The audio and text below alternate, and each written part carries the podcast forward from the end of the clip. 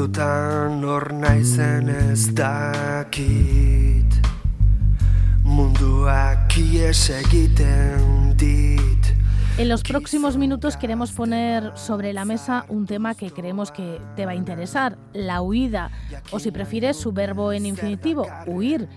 ¿Cuánto de nuestra vida nos pasamos huyendo? Del trabajo o en el trabajo, de situaciones que no nos gustan, del silencio, de la soledad. De todo esto hablaremos con alguien que ya ha reflexionado sobre el tema, la filósofa y profesora de filosofía Garasi Aispurua, que ya está aquí. Garasi Aispurua, Kaixo. Kaixo, egunon goizalde. ¿Vivimos en un tiempo en el que nos escondemos en la huida? Sí, la verdad que yo tengo la sensación de que cada vez vivimos más huyendo o filosóficamente hablando en el escapismo. El escapismo, al fin y al cabo, sería el hecho de vivir huyendo. Significaría dejar de vivir de una manera reflexiva, negando las preguntas hacia uno mismo y dificultando el pensamiento y la reflexión hacia la vida.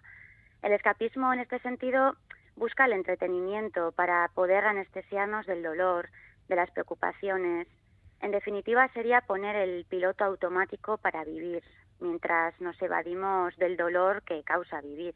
Hay muchas formas de huir, de escapar, de evadirnos de lo cotidiano o de esos miedos que nos invaden y que nos ahogan muchas veces.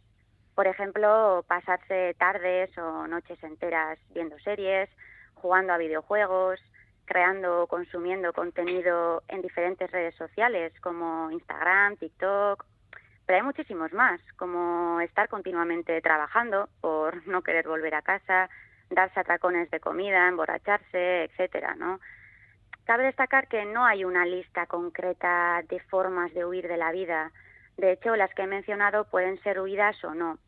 La cuestión en el escapismo no es lo que se hace, sino la razón que hay detrás para hacerlo es decir, el hecho de hacerlo, el hecho de necesitar escapar porque la vida se nos está haciendo insoportable. Por lo tanto, una misma actividad se puede utilizar de forma escapatoria o no. Aquí lo importante sería darse cuenta si la actividad que se está realizando cada vez más y más es por huir de algo, por anestesiar algún dolor o si es por cualquier otra razón. Garasi, ¿por qué y de qué huyen las personas actualmente? Bueno, ¿de qué huimos? La lista podría ser larguísima, pero básicamente las personas queremos huir del sufrimiento, de los miedos, de las preocupaciones, y dentro de estas pueden entrar muchísimas cosas. Y en cuanto a la razón de querer huir, es complicado. Por una parte, la razón suele ser muy personal y creo que cada uno debe indagar en sí mismo para saber cuál es la razón que le conduce a querer escaparse continuamente toda persona tendría que parar y reflexionar sobre qué está ocurriendo en su interior y en su vida presente para saber por qué necesita huir continuamente de su realidad. Y esto puede ser un camino difícil porque, entre otras cosas, supondría tener que salir de esa comodidad que nos trae el escapismo y quizá tomar decisiones y hacer cambios en nuestra vida. Por otra parte, creo que la sociedad en la que vivimos también tiene mucho que ver de hecho, hay muchos pensadores que están reflexionando sobre la sociedad actual. Uno muy conocido es el filósofo surcoreano Byung-Chul Han, y una de las reflexiones más importantes del filósofo es la sociedad del cansancio. Y aquí Han nos habla de una sociedad en la que el explotador y el explotado es la misma persona. Una sociedad en la que la víctima y el verdugo es el mismo. Y según él nos autoexplotamos y hay un exceso de positividad que trae consigo individuos agotados, frustrados y deprimidos. Y este cúmulo de sentimientos creo que están relacionados con la necesidad que tenemos de huir. Decía otro pensador, Sigmund Bauman, que estas sociedades occidentales en las que vivimos cada vez eran más líquidas, es decir, que la gente no reflexionaba, las relaciones eran cada vez más superficiales. ¿Tú crees que todo esto favorece de alguna manera a esta inercia hacia el escapismo? Sí, efectivamente, yo también creo que en tiempos pasados, como la de nuestros abuelos, todo era más estable y sólido. Por supuesto, esto no significa que en ese tiempo la vida fuese más fácil, ni muchísimo menos. Todos sabemos lo que tuvieron que vivir nuestros abuelos. Pero hay que reconocer que tenían mucha más estabilidad de la que tenemos hoy en día. Y Bauman se refiere un poco a esto cuando habla de la modernidad o sociedad líquida e incluso sobre el amor líquido también, ¿no? que al fin y al cabo van de la mano. Hoy en día una de las preocupaciones que tenemos todos, y quizás sobre todo los más jóvenes, es cómo conseguir esa estabilidad en el trabajo, en las relaciones, cómo independizarnos sin arruinarnos o morir en el intento. En fin, hoy en día es mucho más difícil conseguirlo y eso agobia, deprime y frustra muchísimo. Y por supuesto, toda esta tristeza y frustración ayuda a sentir esa necesidad de huida y anestesia constante. ¿Y en este aspecto dirías que somos una sociedad adolescente o una sociedad inmadura? Bueno, se podría decir que sí. El constante movimiento y la inestabilidad que vivimos actualmente creo que se relaciona con la adolescencia, ¿no? Con esa etapa loca e inmadura. Y en cierto modo es así. Vivimos en una absoluta precariedad donde todo lo que tenemos o conseguimos es provisional. Trabajos provisionales, viviendas provisionales, y esto nos lleva a estar moviéndonos continuamente. En esta situación de inestabilidad, desde luego que es difícil encontrar esa serenidad, esa tranquilidad y esa sensación de plenitud en la vida. Es más, creo que también afecta a cómo nos valoramos a nosotros mismos. Y quizá esto sea lo más grave, porque esto es también lo que hace que nos autoexplotemos, como comenta el filósofo Han, y lo que trae también los problemas internos con nosotros mismos. A mí me da la sensación de que hoy en día el valor de una persona se mide según lo que le aporta a la sociedad, dependiendo de lo que produce y cuánto produce. Y nosotros lo estamos permitiendo, porque nosotros también hemos terminado valorándonos a nosotros mismos de la misma forma. Si no has tenido un día productivo, es un día perdido y te sientes mal contigo mismo. Así que decides producir y explotarte más y más para sentirte útil y valorado. Pero como eso tampoco te hace sentir bien contigo mismo ni con tu vida, buscas escapatorias, las que hemos comentado antes. Y así una y otra vez. Por eso, aunque el tema de la huida es un conflicto interno y personal, creo que está bastante arraigado al paradigma actual. ¿Y cómo se le puede dar a esto la vuelta? Bueno, a mi parecer es difícil eh, salir de este paradigma porque todo es un sistema pensado, conectado y atado. Está claro que como sociedad necesitamos muchísimos cambios y en otros tiempos si ha habido grandes cambios en la sociedad ha sido mediante la lucha social, mediante exigencias al gobierno, a las empresas, etcétera. Hoy en día creo que estamos todos mucho más parados y menos concienciados sobre nuestros derechos. La gente se moviliza muchísimo más por un partido de fútbol que por la subida de los intereses, por ejemplo. Y esto es realmente triste.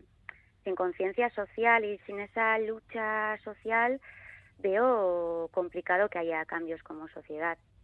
Por eso mm, creo que todos tendríamos que reflexionar respecto a esto. Pero bueno, a pesar de esto, pienso que es indispensable también hacer un trabajo personal con uno mismo, con las emociones, los sentimientos y, en, definitiva, trabajar nuestra inteligencia emocional. Decía el filósofo Séneca que no es cierto que la vida sea breve, que da tiempo para todo. ¿A ti qué te parece? Bueno, mmm, Seneca en su libro nos invita a pensar en cómo estamos gestionando todo el tiempo que tenemos, porque según él la naturaleza nos ha dado el tiempo suficiente para hacer las cosas realmente importantes de la vida. Él cree que debemos vivir la vida con un propósito que esté en sintonía con la naturaleza. Yo personalmente, bueno, estoy bastante de acuerdo con Seneca y con el estoicismo en general. Hoy en día en nuestra sociedad privilegiada, ¿no? Vivimos de media entre 80 y 90 años, y eso es mucho. Lo que ocurre es que, por todo lo que hemos hablado anteriormente, creo que es complicado sentirse satisfecho con lo vivido. Siempre nos parece poco, siempre tendemos a pensar que nos han quedado cosas por hacer. Y entiendo esa sensación, y en parte creo que siempre la vamos a sentir un poco. Aún así me parece que hay que intentar enfocarse en sentir que estamos viviendo la vida. Lo que ocurre es que la frase vivir la vida se relaciona únicamente al ocio y creo que de ahí vienen también muchas frustraciones y esa sensación de que la vida es corta y no la hemos aprovechado. Creo que es importante entender la vida tal y como es, con todo lo que tiene y lo que no, porque todo lo que no es ocio también es parte de la vida, también son vivencias que hay que vivir. y si son vivencias que no queremos vivir por todo el sufrimiento que nos traen, entonces habrá que pensar, eh, bueno, pues en qué podemos hacer al respecto. Deberíamos parar para pensar, para reflexionar, pero para pensar qué. bueno, de vez en cuando creo que es sumamente importante y necesario parar ese piloto automático y pensar en quién somos, qué nos hace sentir bien, cómo estamos encaminando nuestra vida y si tenemos que hacer algún cambio o no.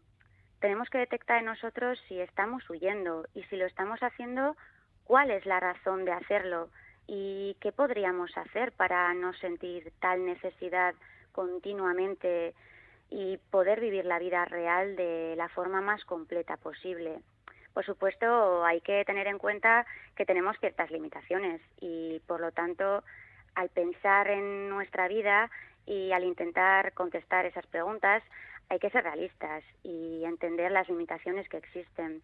Pero dentro de esas limitaciones hay muchas posibilidades también. A mi parecer, la vida se trata de vivirla de la manera más honesta posible. La vida se trata de sentirse vivo y de tener vivencias. Y para sentirse vivo hay que dejar de poner el piloto automático y huir. Creo que es importante vivir la vida viviéndola de manera consciente con todo lo que conlleva hacerlo. Tomar decisiones, acertar, fallar, dudar, reír, llorar, vivir en la rutina y salir de ella de vez en cuando, sentirse feliz y también triste y aceptarlo tal cual, sin huir. Al final, las vivencias son todas esas.